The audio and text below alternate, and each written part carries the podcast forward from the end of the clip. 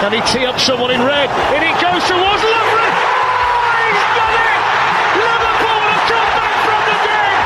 O Liverpool quer mais, lá vem o Firmino, trouxe pro pé direito, driblou todo mundo, bateu e fez um golaço! Pajero! Oh, you beauty! What a head, son! What a head! Corner taken quickly, Origi! Yeah!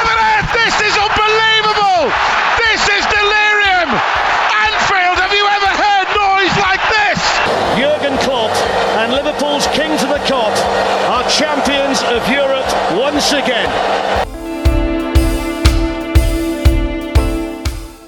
Fala galera, sejam todos muito bem-vindos para mais um episódio do Copcast semanal. Eu sou a Carol Vago e estou aqui com vocês para o nosso 48º episódio do Copcast semanal.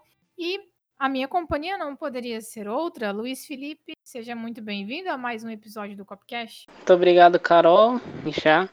E dar um oi pra galera. Foi uma semana um pouco difícil pra gente, né? Qualquer pessoa que gosta de futebol né, sentiu bastante essa semana. E é isso, a vida continua e a gente vai continuar fazendo o que a gente gosta porque é o legado do, do Dieguito não vai morrer. E muito pelo contrário, ele vai continuar seguindo por anos e anos, né, gerações e gerações. E o melhor jeito de honrar ele é seguir com o futebol arte que ele tanto praticou e tanto adorava. Inclusive, Carol, é, a gente não planejou isso, mas lá pro fim do episódio me lembra que eu tenho uma história legal do envolvendo o Maradona e o Liverpool. E até por isso acho legal deixar registrado aqui nesse episódio. É isso, lá no final do episódio a gente comenta especificamente, mas a gente já deixa aqui é, os nossos sentimentos, né, por conta da situação, o falecimento do Maradona, e também gostaríamos de relembrar também o falecimento do Ray Clemens, né, que aconteceu há algumas semanas, e a gente acabou optando por um formato de gravação diferente no episódio anterior, então, uh, por ser também um outro tipo de episódio, a gente acabou não uh, deixando aqui as nossas palavras de sentimento, enfim, é, a gente aproveita esse espaço aqui também para relembrar o Maradona, que foi um dos maiores e melhores de todos os tempos, e um ídolo do Liverpool que recebeu homenagens no jogo contra o Leicester. A gente pode comentar um pouquinho ali depois, logo no primeiro bloco, onde a gente vai falar é, sobre o confronto contra o time do nosso ex-técnico Brandon Rodgers.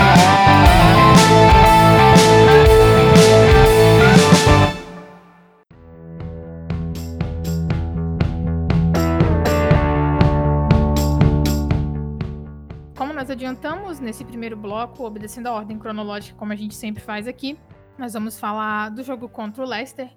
Mas antes de entrar nos méritos esportivos desse jogo, a gente gostaria de deixar as nossas palavras de, de lembranças, condolências aqui do Copcast por conta do falecimento do Ray Clemens, nosso goleiro, provavelmente é o maior goleiro da história do Liverpool e acho muito difícil que alguém um dia consiga uh, ultrapassar o tamanho que o Clemens teve no nosso gol. É, e por conta disso, o Liverpool prestou homenagens ao nosso ex-goleiro. O Alisson, o Adrian e o Keller, eles levaram uma coroa de flores é, e, e deixaram, junto com uma mensagem atrás do gol lá no Anfield. E, obviamente, todas as homenagens ali antes do jogo, um minuto de silêncio, aplausos. E então, um momento bastante simbólico, bastante importante para a torcida do Liverpool, uma vez que o Clemens era simplesmente amado por todos. Foi uma notícia bastante pesada que pegou a gente, mesmo, mesmo sabendo da, da luta do Clemens contra o câncer, foi uma notícia que acabou pegando um pouco de surpresa ali, foi até inclusive no dia das eleições municipais aqui no Brasil, e todo mundo foi bastante. É, ficou bastante é triste com essa, com essa situação, né, Luiz? É complicado, né? Assim, a gente, principalmente para quem viveu, né? A gente costuma achar que nossos ídolos são eternos. Eu não gosto nem de pensar que um dia todo mundo que a gente jogar vai passar por isso também. A gente vai ter que conviver com essa realidade. Assim, o Ray Clemens é, foi gigantesco. A história dele fala por si só. Até hoje a gente fala muito dele.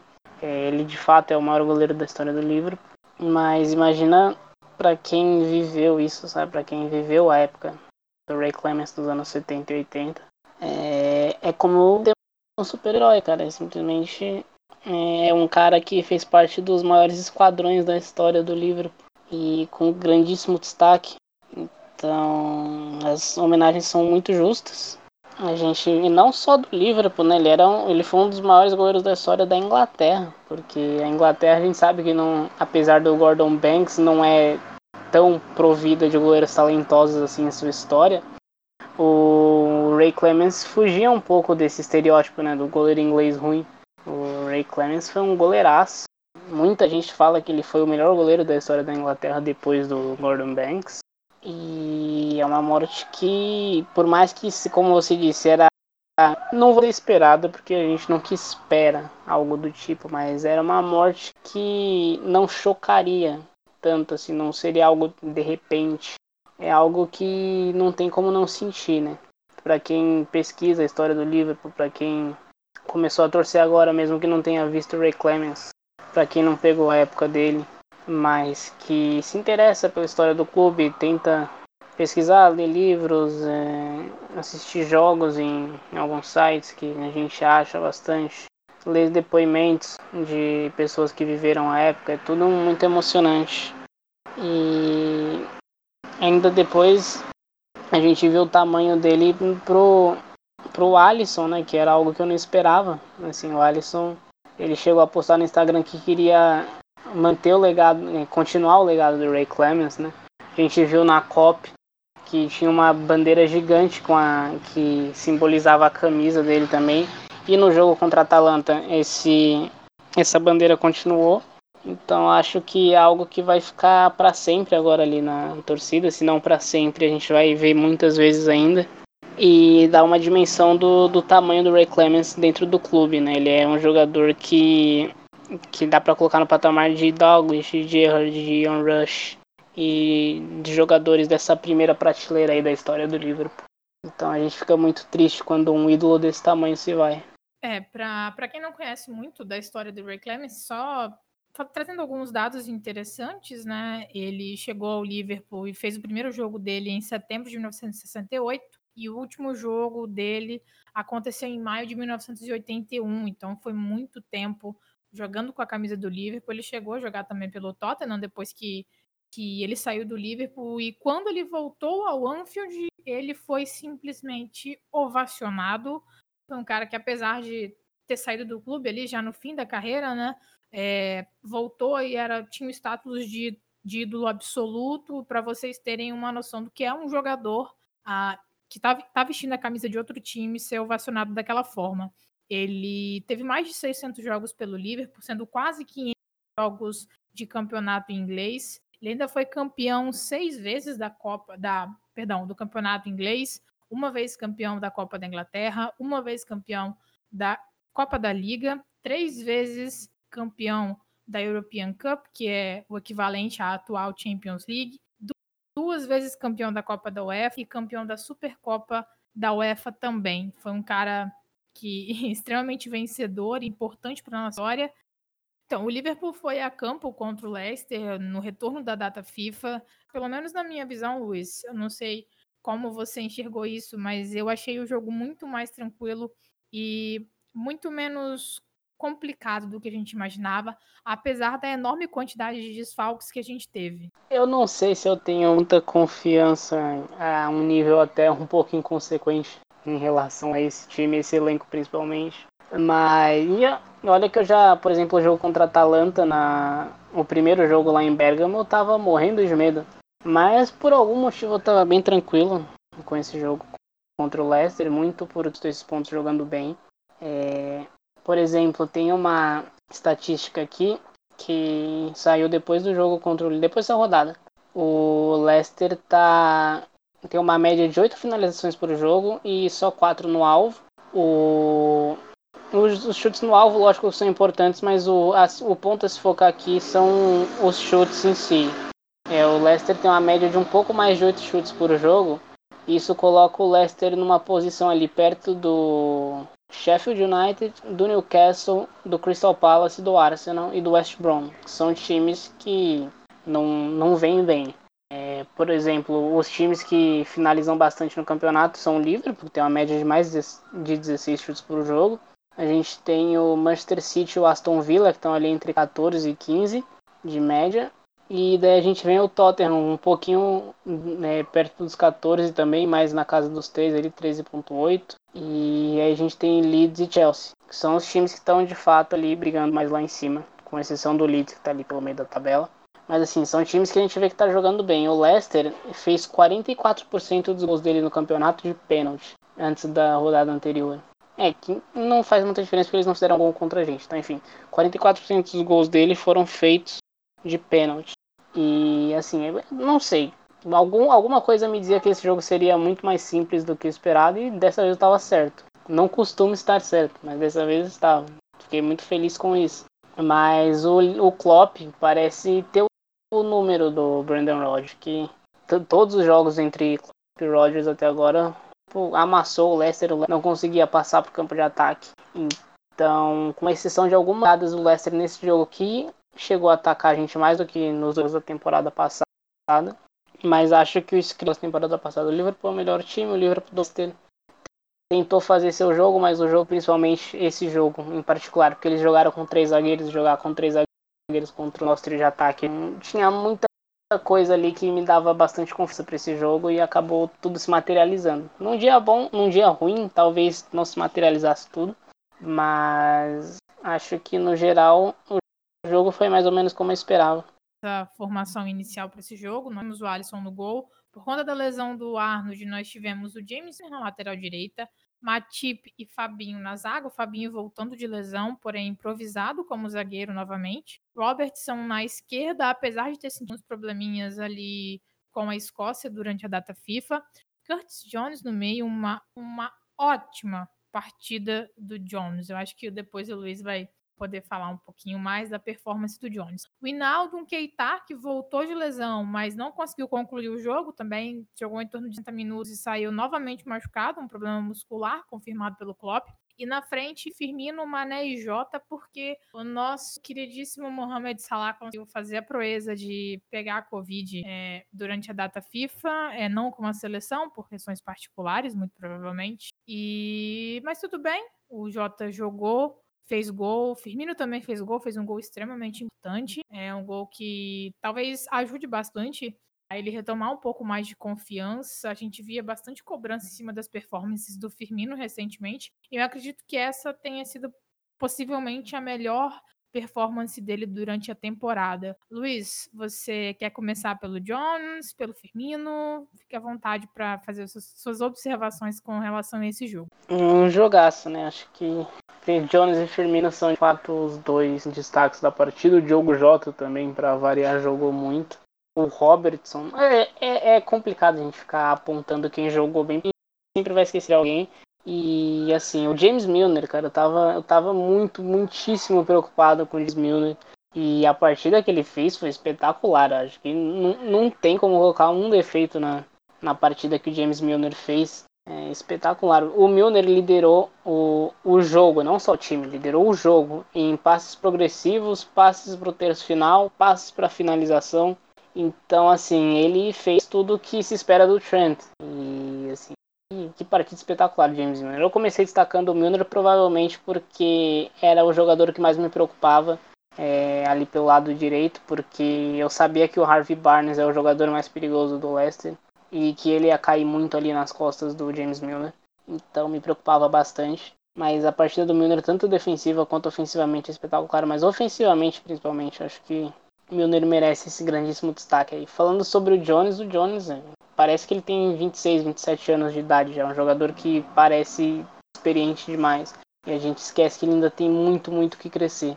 Mas acho que um momento do jogo que eu queria destacar do Jones, lógico que a gente vai falar bastante sobre como ele foi incisivo, a virada de jogo para ele no lance do primeiro gol, do cruzamento do Robertson. Tem do segundo gol, perdão, porque o primeiro foi o gol contra do Johnny Evans. Mas acho que o momento que mais me deixou me deixou confiante assim na, na partida do Jones. É, um, o jogo estava 0 a 0 ainda, se não me falha a memória nesse momento. O Winaldo estava jogando como número 6, né, no nosso 4-3-3. E numa situação o Hinaldo se encontrou com a bola e tinha bastante espaço para correr. Então ele abandonou a posição de número 6 com a bola e partiu, como se fosse um 8 mesmo. O Jones reconheceu que, que o Hinaldo tinha deixado o lugar dele e se transformou no meio campista mais, mais recuado, protegendo a defesa ali, protegendo espaço, na verdade, já que a gente estava com a bola. E é esse tipo de decisão que um jogador de 19 anos toma que, que acaba ganhando o técnico para ele. Né? A gente sabe que qualquer jogador que chegou no Liverpool é, chegou tão longe, a partir dos 17 anos já chegar muito longe no time como o Liverpool. Então, a partir dos 17 anos, a gente sabe que todo mundo tem muito talento. Mas a diferença entre os jogadores que vão ter muito talento em outro lugar e os jogadores que vão ter muito talento no topo é a inteligência dentro do jogo e o Jones, numa fração de segundo, ter conseguido entender que era ele, não o Keita que tinha que cobrir ali, porque ele era o jogador que estava mais próximo, ele era o jogador que estava centralizado. E o Keita não podia recuar ali naquele momento. Acho que tomar essa decisão nesse, nessa fração de segundo mostra o quanto ele amadureceu em tão pouco tempo. Porque é uma das poucas coisas que a gente viu essa temporada mesmo. Ele acabou falhando em alguns momentos nesse sentido. No jogo contra o Ajax, isso ficou muito claro. Então, assim, individualmente, com a bola nos pés, todo mundo sabe que o Jones é extremamente talentoso, mas esses detalhes assim fazem muita diferença e eu acho que é bem legal a gente destacar isso. E o Firmino, cara, acho que a melhor coisa que a gente. Eu não quero nem falar do gol do Firmino, sinceramente. Porque a partida que incomodava ele, a comemoração mostra que incomodava não só ele, mas incomodava também os companheiros, incomodando os companheiros por ele não estar tá feliz. Então a gente esteja de volta ao melhor dele porque o melhor do Firmino é sensacional, a gente sabe muito bem. É, você foi muito exigida. É, quando foi exigida, foi muito bem. É, não acho que seja um daqueles dias que a gente vai destacar um jogo brilhante, como o do Fabinho, por exemplo, foi contra o Ajax, mas a defesa foi extremamente segura. É muito bom ver o Matip jogando de forma segura também, né?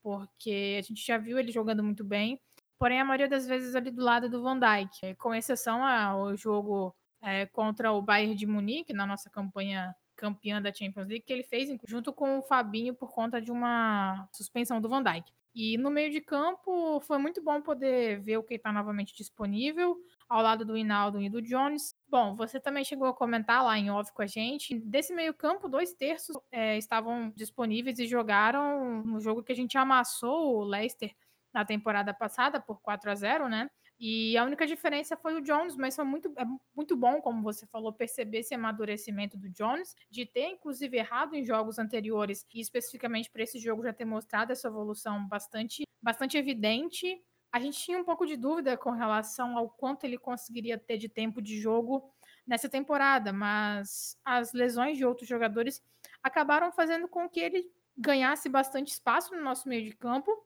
tem atuado bem, tem evoluído.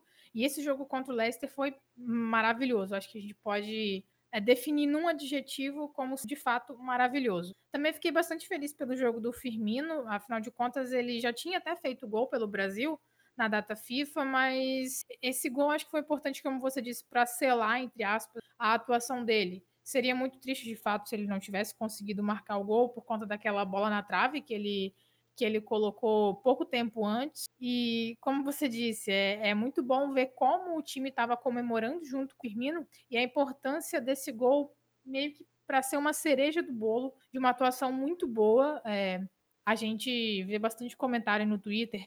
Ah, o Jota tá jogando maravilhosamente bem. Se você tivesse que escolher Firmino ou Jota, quem vocês usariam hoje numa partida importante? Eu acho que, mesmo com os gols do Jota, e essa última performance do Firmino aí contra o Leicester carimba o fato de que ele pode ter um, um, tempo em que ele não está jogando tão bem quanto ele poderia, mas ele ainda é um cara extremamente importante. Assim como o próprio Klopp comentou, é, ele fez uma analogia falando que todos os jogadores do Liverpool, cada um toca um instrumento. Firmino é diferente, Firmino é capaz de tocar 12 instrumentos diferentes, é, nas palavras do próprio Klopp. Então, é muito importante ver que um cara que era considerado a engrenagem do nosso time, não apenas uma parte dela ali, ele era o sistema, digamos assim, é, jogando novamente bem, porque se a gente tem Mané, Salah, Firmino e agora também o Jota jogando bem, marcando gols, é só bom pra gente. Eu acho que essa é uma discussão muito brasileira, né, cara? A gente, tá, a gente tem uma ideia de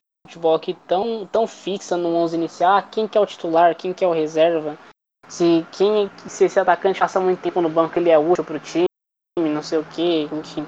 Parece que a ideia de do Firmino poder sentar alguns jogos agora, é, parece que, que tira tudo que ele conquistou é, anteriormente. Não, inclusive é muito bom que a gente possa seguramente colocar alguém do trio no banco e não, e não ter medo disso. Então, assim, numa, é, em qualquer temporada isso seria importante, mas ainda mais numa temporada tão atípica quanto essa, com jogos vindo o tempo todo, com essa maratona, sem descanso com apenas três substituições, né, enquanto todas as outras ligas podem fazer cinco. Então, assim, é muito, muito, muito bom poder saber que você pode colocar o Firmino no banco sem medo, você pode colocar o Salah no banco sem medo, você pode colocar o Mané no banco sem medo. Ou você pode iniciar o trio e saber que do banco você pode tirar um Diogo Jota para jogar contra pernas cansadas. Então, cara, é, é uma discussão muito brasileira que a gente tem aqui e que eu acho que faz muito mal. É, um jogador, a gente poder ter a possibilidade de colocar o Firmino no banco por alguns jogos, até para ele recuperar um pouco da, do cansaço, da fadiga, é, acho que é sensacional. Não tem que ser visto como algo ruim, não tem que ser visto como uma competição. E eu acho isso muito legal de destacar, porque o Firmino faz o gol, o Jota é o, o, o primeiro jogador a chegar nele. Então, assim, é, a gente vê que não existe essa rivalidade. É, a gente tem pelo menos, o Klopp mesmo gosta de falar disso, a gente tem pelo menos 15 titulares nesse time que rolam à medida do possível, à medida de quem tá bem fisicamente, quem tá bem tecnicamente, etc.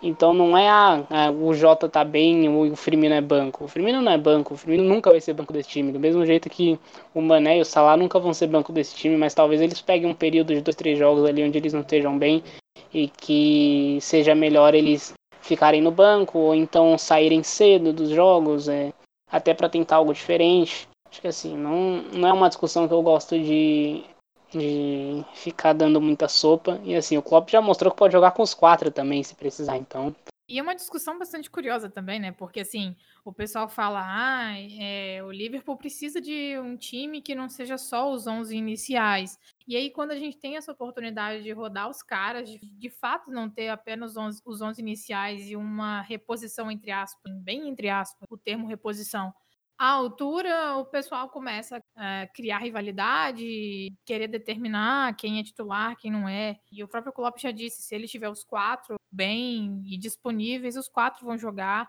a depender de como tiver o calendário, se tiver ou não sobrecarregado. O importante é que a gente tem quatro jogadores, no mínimo ali, excepcionais que são importantíssimos e que correspondem demais em campo. E aí, as atualizações com relação à tabela da Premier League, com a nossa vitória, nós chegamos a 20 pontos, com um saldo de mais 5 gols. Esses três gols aí contra o Leicester ajudaram bastante, mas nós ainda estamos na segunda colocação, exatamente por conta do saldo. O Tottenham também tem 20 pontos e está com um saldo de mais 12. E nós estamos em segundo, o Chelsea em terceiro com 18 pontos, e o Leicester, que foi um confronto direto ali, caso tivesse vencido. Uh, iria a 21 pontos, mas estacionou ali com 18. E mais um jogo que a gente consegue uma vitória, mantém a habilidade do em casa e reestabelecemos o nosso próprio recorde de invencibilidade dentro do Anfield, uma fortaleza que tem sido uma grande arma do Liverpool, especialmente na Premier League. Nós não perdemos desde 2017 em casa, naquele jogo fatídico contra o Crystal Palace.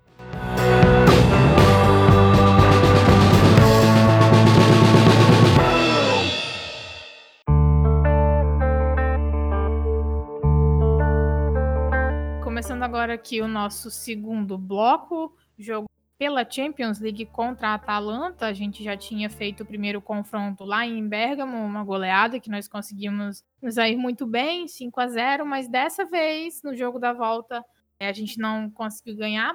E aí a gente viu o Klopp rodando bastante o nosso elenco, uma rotação uh, bastante esperada e importante. Acho que a gente pode dizer que a maioria das pessoas estava esperando o Liverpool precisou de jogadores, outros jogaram novamente. O Liverpool foi a campo com Alisson, Neco Williams na lateral direita, eles vão jogar esse jogo contra a Atalanta, primeiro jogo de competições europeias do Neco pelo Liverpool. Matip, que já tinha linha defensiva, uh, Simicas no lugar do Robertson, que precisava estar machucou no jogo contra o Leicester.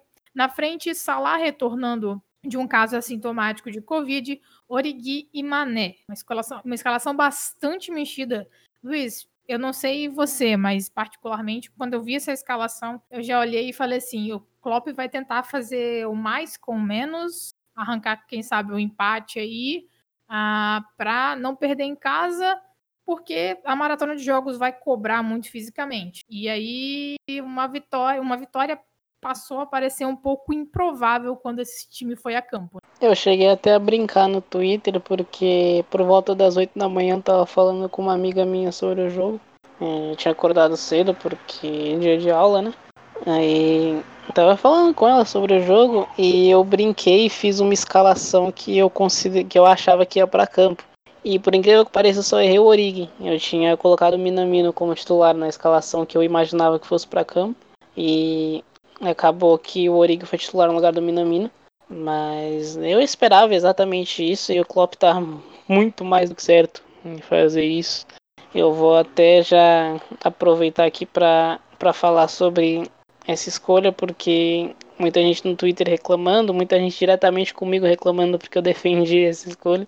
Então acho que aqui tem um espaço muito melhor para explicar é, o, que eu, o, que eu, o que eu considerei por trás dessa escolha. O Liverpool entrou nesse, nesse jogo com 9 pontos, tendo ganho os 3 jogos, e os dois times mais próximos tinham 4, Atalanta e o Ajax. Isso colocava o Liverpool, colocava não, coloca o Liverpool numa posição onde ele só precisa vencer o último jogo contra o saco de pancadas do grupo, que é o Midland, é, e agora num campo neutro, né? A gente vai falar isso no bloco de notícias no fim, mas num campo neutro é, para passar. E a gente já destacou aqui diversas vezes que passar em primeiro e passar em segundo não faz a mínima diferença na Champions League. Inclusive, os últimos dois títulos que a gente tem, a gente passou em segundo, tanto 2018 quanto 2005. 2018 2019, no caso, e 2005. É... Mas assim, o Liverpool tinha uma vantagem muito grande, você colocou numa posição ótima e tinha que utilizar mesmo. Eu entendo é, quem pensa assim, ah, mas por que não. Impossível o time titular nos dois jogos, mesmo que a gente ganhasse da Atalanta e se classificasse, é, isso podia ter, podia ter uma repercussão muito grande no jogo do Brighton. Então, é uma troca que simplesmente não valia a pena. O pessoal fala, ah, mas e se a bola não entrar contra o Michelin? E se ficar dependendo desse último jogo? Cara, sinceramente, futebol pode acontecer tudo. Mas eu acho que qualquer pessoa aqui cortaria um dedinho se você, se você falasse que pro Liverpool classificar. Acho que você, podia, você apostava o que você quisesse. Que se o Liverpool chegasse na última rodada só precisando vencer o Midland num campo neutro, sem torcida, é, qualquer pessoa apostaria no Liverpool. Então, assim, claro que pode acontecer da bola não entrar, da bola bater na trave, terminar um 0 a 0 chato e tal. Mas assim, é, não valia a pena, simplesmente não valia a pena jogar a Vera esse jogo contra a Atalanta. Não que o Liverpool não tenha entrado para ganhar, longe disso. Mas assim, se o Liverpool entra pra, com o que tem de melhor, a performance no sábado na Primeira Liga podia sofrer e os três pontos contra o Brighton são muito mais valiosos do que esses três pontos contra a Atalanta. Então, assim, eu falo com total certeza. Se a gente vencer o Brighton é, no sábado, é, essa escolha do Klopp já estava indicada. O Klopp já. Só da gente não ter tido lesão nesse jogo contra a Atalanta, na verdade, essa escolha estava indicada. E a gente pôde descansar alguns jogadores muito importantes. O Robertson precisava muito de um descanso. A gente pôde descansar o Firmino, pôde descansar o Salah, que estava voltando de Covid, ele jogou só 60 minutos. Pôde descansar o Diogo Jota, que querendo ou não estava jogando bastante jogos também. É, a gente acaba passando um pouco por fora do radar, né? Porque ele começou vindo do banco e foi começando a ganhar mais minutos, mais minutos, mas esses minutos começam a acumular, ele joga data FIFA também, enfim. Eu, particularmente, faria a mesma coisa contra o Ajax. Eu rodava o elenco o máximo possível, aproveitava esses dois jogos no Anfield logo rodava o máximo possível o elenco contra o Ajax, esperava até uma, uma vitória ou pelo menos um empate, mas né, eu faria de novo tudo que o Klopp fez, acho que ele fez a escolha certa. E de novo, se a gente chegar na última rodada dependendo de uma vitória contra o Midland, acho que é um cenário perfeito e que qualquer pessoa do mundo apostaria no Liverpool. Então assim, pode não acontecer, mas a chance de não acontecer é muitíssimo, muitíssimo pequena. E no mais é isso, a escolha do Klopp já tá vindicada só por não ter tido lesão. E se a gente ganhar e jogar bem contra o Brighton, acho que fica mais vindicada ainda, fica mais vindicada que a A performance me incomodou, lógico que a performance incomoda, principalmente porque a gente viu que a Atalanta foi muito melhor, mas foi muito, muito, muito melhor que o Liverpool. O Liverpool não tinha, podia jogar, podia estar tá jogando até agora. A gente está gravando isso aqui, são 7h25 de uma quinta-feira. A gente nem sabe que hora você está ouvindo. Mas você pode estar escutando isso sexta-noite. O Liverpool podia estar jogando até agora, não ia fazer gol na Natal do jeito que estava jogando. E então assim, eu acho até que o plano do Klopp, aí sou eu especulando, mas eu acho que a ideia do Klopp era manter esse jogo próximo até os 60 minutos e daí colocar os jogadores titulares. Tanto que a gente viu, mesmo antes da Atalanta fazer o gol, a gente tinha quatro jogadores aquecendo. Tinha Firmino, Jota, Fabinho e Robertson aquecendo. São armas fortíssimas. Então acho que a ideia era manter o jogo próximo ali até os 60 minutos e daí você jogar seus titulares contra um time da Atalanta que já estaria mais cansado.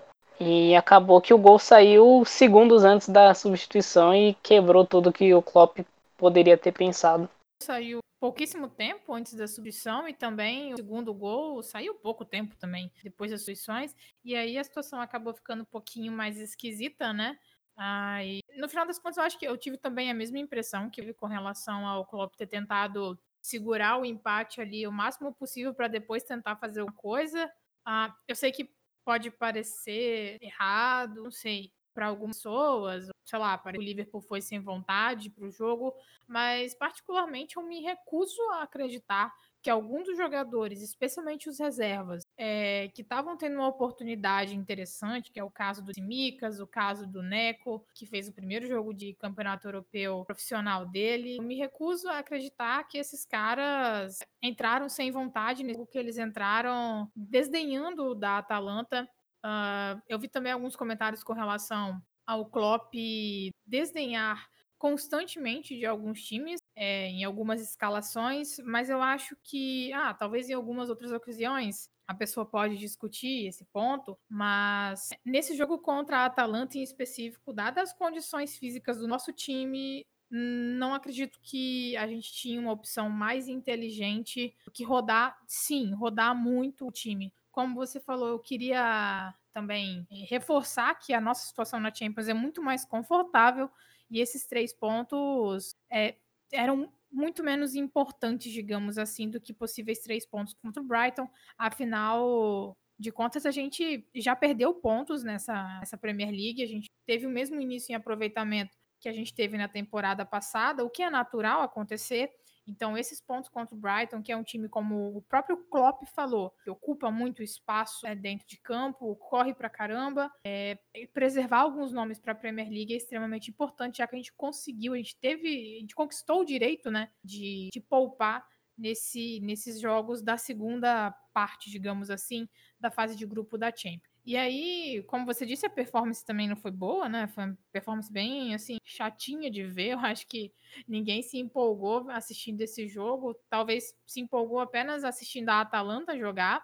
E os dois gols da Atalanta saíram praticamente da mesma forma. É um detalhe ou outro que fez diferente, foi um pouquinho diferente, né, na jogada. Mas basicamente uma bola levantada, cruzando a área e encontrando alguém eh, nas costas alguns dos nossos defensores. É só duas coisas aqui que eu gostaria de pontuar. A primeira é que, assim, quem, é, está acompanhando o Copcast há algum tempo sabe que das nossas projeções a gente projetava que Liverpool e Atalanta trocariam pontos, né? Trocariam vitórias. A gente só esperava que o Atalanta vencesse em Bergamo e o Liverpool vencesse em Anfield. Então isso só se inverteu. E a gente também projetava que 12 pontos seriam bastante para passar.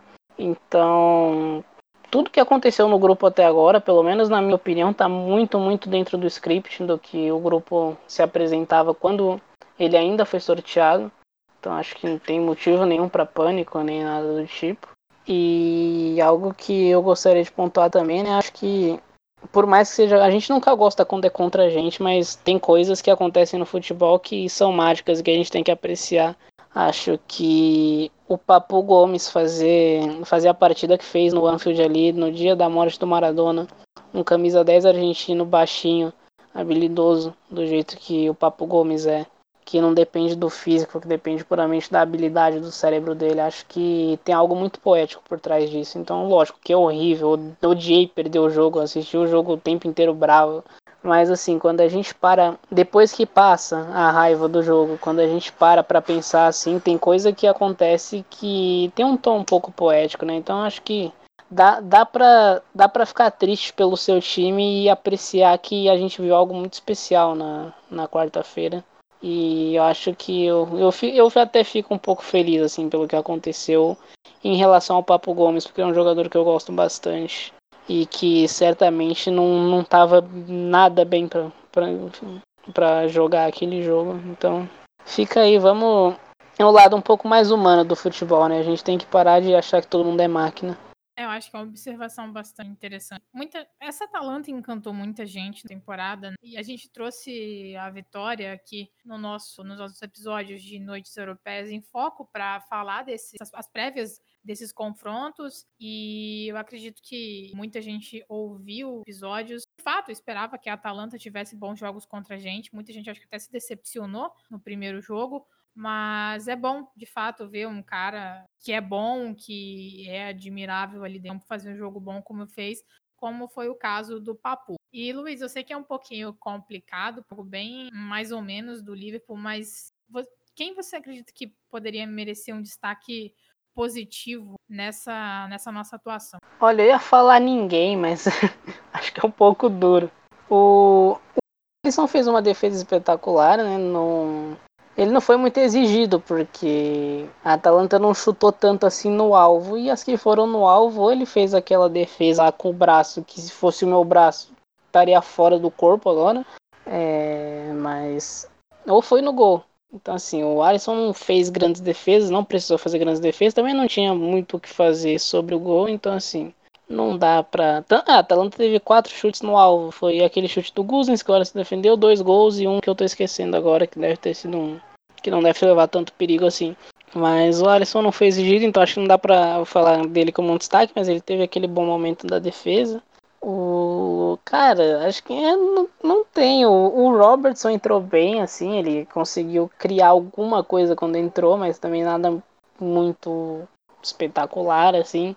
Eu quero falar um pouco do Neco Williams, porque assim, a Carol me conhece, acho que muita gente que está ouvindo aqui também me conhece. Quando, principalmente em derrotas, assim, que eu sei que a reação vai ser muito maior do que, do que deveria ser, eu fico bastante longe do Twitter. Então, assim, eu fiquei um pouco surpreso quando me falaram que o Neco Williams é quem estava levando boa parte da culpa da performance, porque, assim, é um moleque de 19 anos que fazia parte de uma defesa praticamente completamente reserva e que nem jogou tão mal assim. Lógico que ele não foi bem, mas assim, se a gente for apontar quem jogou bem nesse jogo, não tenho quem apontar. Então, assim, você escolher um, um jogador para encapsular uma performance onde um time inteiro teve uma performance decepcionante é complicado. E daí a Carol falou muito sobre vontade ou falta de vontade, que a torcida imagina que subestimou, que deixou de subestimar, enfim. É, a gente costuma ver muito esses times jogando em Copa da Liga, né? Copa da Liga, FA Cup. E assim, é um torneio que permite você fazer essas mudanças, porque ou você tá pegando um time que é tecnicamente muito inferior ao seu, como no caso do Lincoln, ou você pega um Arsenal e o Arsenal vai fazer a mesma coisa que você, vai rodar o elenco o máximo possível. E daí você tem dois times que não tem entrosamento e que as habilidades individuais vão, vão florescer aí. Quem tiver mais momentos individuais vai ganhar o jogo. Mas é muito complicado você transferir essa performance para a Champions League com um time tão mudado, porque assim, você não tem a vantagem de, do outro time também ser bagunçado, você não tem a vantagem técnica. Então a gente está pegando um time da Atalanta muito encaixado, muito bem treinado, há anos, anos e anos fazendo o que faz com força máxima e jogando jogadores que não tinham tempo de jogo, né? O Williams não tinha tempo de jogo, o Tsimikas não tinha tempo de jogo, o Origi não tinha tempo de jogo. O Jones está ganhando agora, mas até um pouco tempo atrás também não tinha tempo de jogo. O Reese Williams é, só jogou Champions League praticamente, os jogos de Premier League ele não está jogando. E a gente não tem mais Copa para ele jogar, então também está sem tempo de jogo. O Salah estava voltando da Covid, que ele tudo bem que ele é um atleta, foi assintomático e tudo mais, mas a gente ainda não sabe o quanto a Covid pode afetar o corpo dele. E a gente viu que ele só pôde jogar 60 minutos. O Klopp falou em coletiva antes do jogo que não sabia se o Salah conseguiria jogar os 90 minutos, que ele tinha que ver quantos minutos o Salah poderia jogar. Então, assim, é tudo isso a se levar em consideração. Um time completamente mudado, sem entrosamento, com muitos jogadores fora de ritmo, jogadores voltando de lesão, jogadores voltando de Covid, jogadores cansados, porque o Winaldo mesmo fez uma maratona gigantesca de jogos. É, e não, nem tinha quem colocar. Se tirasse o Winaldo, ia ter que colocar o Jay Kane ou ia ter que colocar o Leighton Clarkson. Para o Winaldo sair, o Klopp teve que mudar o esquema e ele só conseguiu tirar o Winaldo por 30 minutos. Então é muita coisa para você colocar nos ombros de um moleque de 19 anos e falar: ah, ele jogou muito mal e vamos cair em cima dele. E assim, eu nem acho que o Neco Williams tenha jogado tão mal, para ser sincero. Porque assim, eu tô. Inclusive, eu vi o jogo todo. Mas assim, é, já, só pegando as estatísticas para ilustrar um pouco aqui. O Neco Williams teve 104 toques na bola. O mais próximo disso foi o Matip com 85 no livro. Então, assim, é, se o Neco Williams estava muito em evidência no jogo, é porque ele é o jogador que de longe mais tocou na bola. Então, óbvio que ele tinha muito mais chance de acertar e errar. Ele acertou muita coisa no jogo. Só que o que ele errou ficou muito mais óbvio porque a bola passava pelo pé dele o tempo todo. Ele jogou exatamente como o Trent joga, com a bola passando no pé dele o tempo todo. Isso demonstra muita confiança da comissão técnica nele, demonstra muita confiança dos companheiros dele, porque se ele tivesse muito mal em campo a ponto de, de trazer nossa performance para baixo, do nível que, que tem se dizido que ele trouxe, ele simplesmente pararia de receber a bola, podia muito bem ter feito esse trabalho com o Simicas do outro lado. Mas o Neco Williams foi de longe o jogador que mais recebeu, que mais, mais ativo no jogo. Ele liderou o jogo em carregadas a, em distância progressiva, liderou o jogo em passes de distância progressiva, com exceção do Alisson, né? Mas o Alisson é goleiro, então assim, jogadores de linha, o Neco Williams é quem mais conseguia progredir a bola em campo. E isso não é para dizer que ele jogou bem, longe de me falar que ele jogou bem, mas ninguém jogou bem nesse jogo. E o Neco Williams não foi nem melhor nem pior que ninguém. E eu acho que defensivamente ele fez um jogo até bem honesto, assim, em questão de. Acho que ele foi melhor que o Tsimikas defensivamente, pra ser sincero. Então, assim, ele teve um erro, ele perdeu uma bola ali que acabou dando um chute perigoso pro, pro Papo Gomes com 10 minutos de jogo. Mas fora isso, ele não teve grandes falhas, assim, pra receber essa culpa toda que ele tá recebendo. Então, acho que é um jogo que não tem como destacar ninguém, nem muito positivamente, nem muito negativamente, porque foi uma performance decepcionante como um todo. Então, é, é, é o tipo de performance que acontece, principalmente com um time tão mudado, num jogo que não interessa tanto assim para futuras pretensões. Então, é só para não, para não, eu queria falar que é para não, não, focar num culpado. Né? É uma performance ruim geral e a gente segue pro próximo jogo. É isso, acho que como o Luiz até comentou anteriormente também, eu acho que o principal ponto positivo desse jogo foi não perder nenhum outro jogador por lesão. A gente perdeu o jogador contra o Leicester, a gente está com muitos desfalques, então assim, realmente, não perder o jogador, acho que foi a maior vitória nesse jogo contra a Atalanta, já que a gente está fazendo uma segunda maratona de Champions. Teve antes uh, da data FIFA e vai ter novamente semanas seguidas jogando contra a Atalanta, Ajax e Mídia. Bom, eu acho que no, no, final das contas a gente já falou bastante desse jogo, mais na questão de classificação, do que ele significa para nossa campanha, do que do jogo em si, porque de fato um jogo bem decepcionante do, do time, mas também não dá para falar que a gente não que a gente esperava algo muito melhor do que isso, pelo menos não esperava, né? Então acho que a gente pode ficar por aqui já com os comentários desse jogo. E o importante é que a gente continua na liderança do grupo, poupamos, não perdemos ninguém e aí a gente já começa a pensar no jogo contra o Brighton, que é no primeiro horário do jogo de jogos do sábado. Então, só para aproveitar essa deixa aí, já que a gente está terminando de falar sobre o jogo da Atalanta, eu falei muito sobre sobre a poesia, né, a questão da filosófica do de ter o Papo Gomes fazendo uma partidaça dentro de Anfield. E um bom lugar para encaixar a história do Maradona que eu tinha prometido algum tempo atrás, no começo do episódio. É, até para vocês entenderem por que essa performance do Papo foi tão especial assim, quando a gente para para pensar.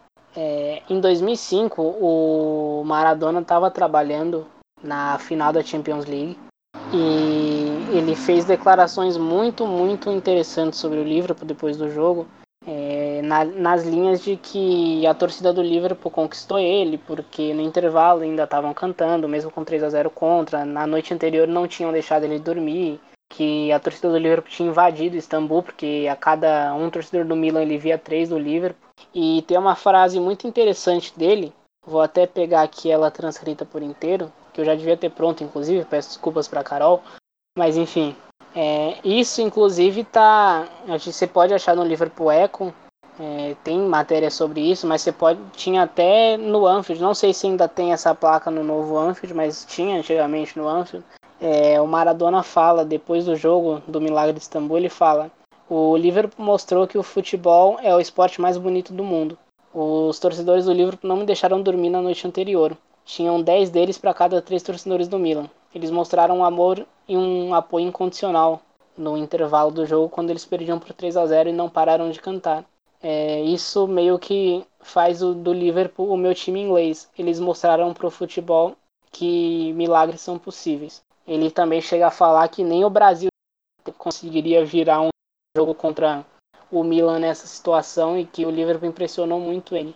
Essa história é legal porque assim são palavras, querendo ou não, é, são palavras e a gente pensa, ah, mas o Maradona falou que torcia pro Liverpool, não sei o que, pode ter sido só algo no momento. Mas em 2010, numa partida de Europa League entre Liverpool e Lille, é, a segunda na fase de 16 avos, o Liverpool enfrentava o Lille na era a volta, jogava no Anfield. O Liverpool fez 3 a 0 naquele jogo e se classificou às oitavas de final da Europa League.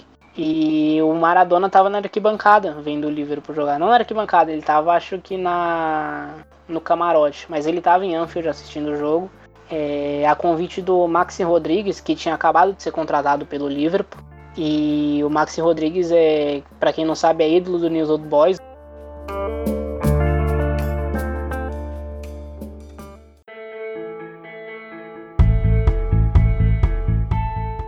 Bom, galera, apenas passando algumas notícias importantes aí para fechar o nosso episódio. É... Temos né, alguns desfalques a mais, né, para esse jogo contra o Brighton. O Keita acelerou contra o Leicester, como a gente já comentou. Mas a gente teve a volta do Matip, teve a volta do Fabinho. É... Também o Arnold vai ficar bastante tempo fora aí, pelo menos mais umas duas semanas, com relação a essa data que a gente está gravando hoje, né? O Salah já jogou contra o Brighton, desculpa, já jogou contra a Atalanta no meio de semana pela Champions League. O caso dele foi assintomático de corona e foi por isso e ele conta das normas que são um pouquinho diferentes para caso sintomático. O Henderson, inclusive, postou foto já dos treinos do Liverpool ali, então a gente imagina que ele possa estar mais perto de voltar do que a gente imaginava antes. Em compensação, o que a gente ficou sabendo aí por rumores é que talvez a lesão do Thiago seja de fato um pouquinho mais grave do que se imaginava lá naquela primeira avaliação, né? Então ele não voltou a treinar ainda, segundo segundo o Liverpool Echo. Vamos aguardar para para ver o que acontece nessas próximas semanas. Afinal de contas, a gente precisa de algum retorno de alguns jogadores, especialmente no meio-campo, para poder rodar um pouco mais o elenco, né? O Hinaldo mesmo tá jogando vários minutos o tempo todo, jogou na data FIFA e continua ali disponível.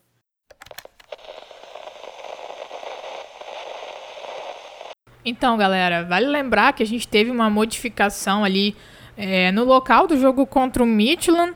A princípio, as autoridades inglesas tinham um protocolo de questões de viagem que incluíam os times o que faria com que o Liverpool jogasse contra o Midtjylland na Alemanha, no estádio do Borussia Dortmund, onde o Klopp poderia retornar à sua antiga casa. Uh, entretanto, um dia após a nossa gravação, ficou, ficou registrado que houve uma nova modificação desses protocolos de, de segurança por conta da Covid e o jogo vai voltar a ser, de fato, na Dinamarca. Então, houve muitas modificações desse possível local nos últimos dias, mas a atualização mais recente é de que o jogo vai ser sim na casa do Midland. É, também a gente.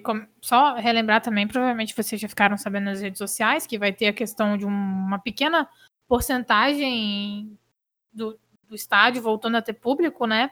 O Liverpool é um dos times que vai poder ter aproximadamente 2 mil torcedores por jogo novamente no estádio a partir de agora de dezembro, ao lado de Arsenal, Brighton, Chelsea, Crystal Palace, Everton, Fulham, Southampton, Tottenham e West Ham. É, essa liberação ela só está acontecendo para estádios de alguns times e está condicionada à situação de, de, do, do Covid é, em cada cidade especificamente, porque a gente tem algumas cidades com, com mais casos, com uma situação um pouco mais complicada, outras com uma situação um pouco mais tranquila. O Liverpool se enquadra entre os, entre os times que estão numa cidade que vai poder receber esse público, mas é um público reduzido. Então a gente vê os primeiros passos de, de, uma, de uma possível, um possível retorno, né? Uma retomada do público aos estádios. Uh, particularmente agora, dando a minha opinião sobre o assunto, achei uma decisão um pouquinho precipitada e até um pouquinho irresponsável, né? E isso sem contar no mérito esportivo, que é injusto você ter metade dos times ele podendo ter público e outra, aproximadamente metade, não podendo ter público. É complicada essa situação, até a gente sabe que tem muita pressão dos clubes também, né? Muitos clubes estão fazendo pressão há muito tempo para ter algum tipo de renda no dia de jogo. Então, quando envolve, quando envolve muito dinheiro, assim, é algo que a gente tem que aceitar. É triste, é revoltante até certo ponto, mas a gente tem que aceitar que quando envolve muito dinheiro, quando envolve algo do tamanho da Premier League, é, eventualmente o dinheiro vai falar mais alto do que a razão. Então, assim, o país vai sair, a Inglaterra vai sair de um lockdown direto para algumas aglomerações. Lógico, a gente vai vão ter protocolos e a gente torce que esses protocolos sejam bem feitos. Mas, assim, é uma decisão que de fato parece, pelo menos à primeira vista, muito precipitada e que envolve muito da pressão que os clubes e que a instituição Premier League está fazendo no Bom, galera, nós concluímos o nosso episódio por aqui hoje. Nós esperamos que vocês tenham gostado aí desse, desse nosso episódio de pós-jogo, especialmente por conta da vitória contra o Leicester. É bom relembrar um jogo tão interessante, um jogo tão bom pra gente. Um não tão bom assim já contra a Atalanta. E é isso, eu gostaria de agradecer todo mundo que ouve a gente, que interage com a gente lá no Twitter.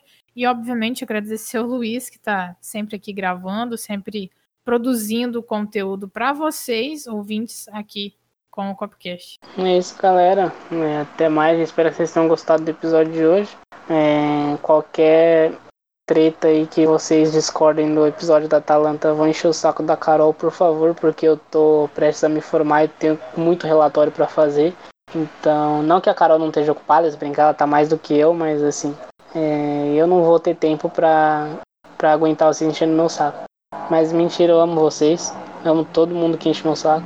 Então, espero que vocês tenham gostado bastante do episódio. Continuem apreciando o nosso trabalho. Sigam a gente no CopcastLFC no Twitter. E fiquem ligados nos próximos episódios aí. Até mais. Pode, pode, vir, no, pode vir no pessoal também. Eu, a, a, Carol não gosta muito não, mas qualquer coisa pode, pode vir no pessoal também. Só vou demorar um pouco nessa semana, mas tamo junto. É, talvez a gente demore um pouquinho a responder por conta das outras coisas, mas a gente discute por lá também essas visões diferentes, os comentários sobre o jogo. É sempre muito bem-vindo a discussão de vocês também. Valeu, galera. Obrigadão.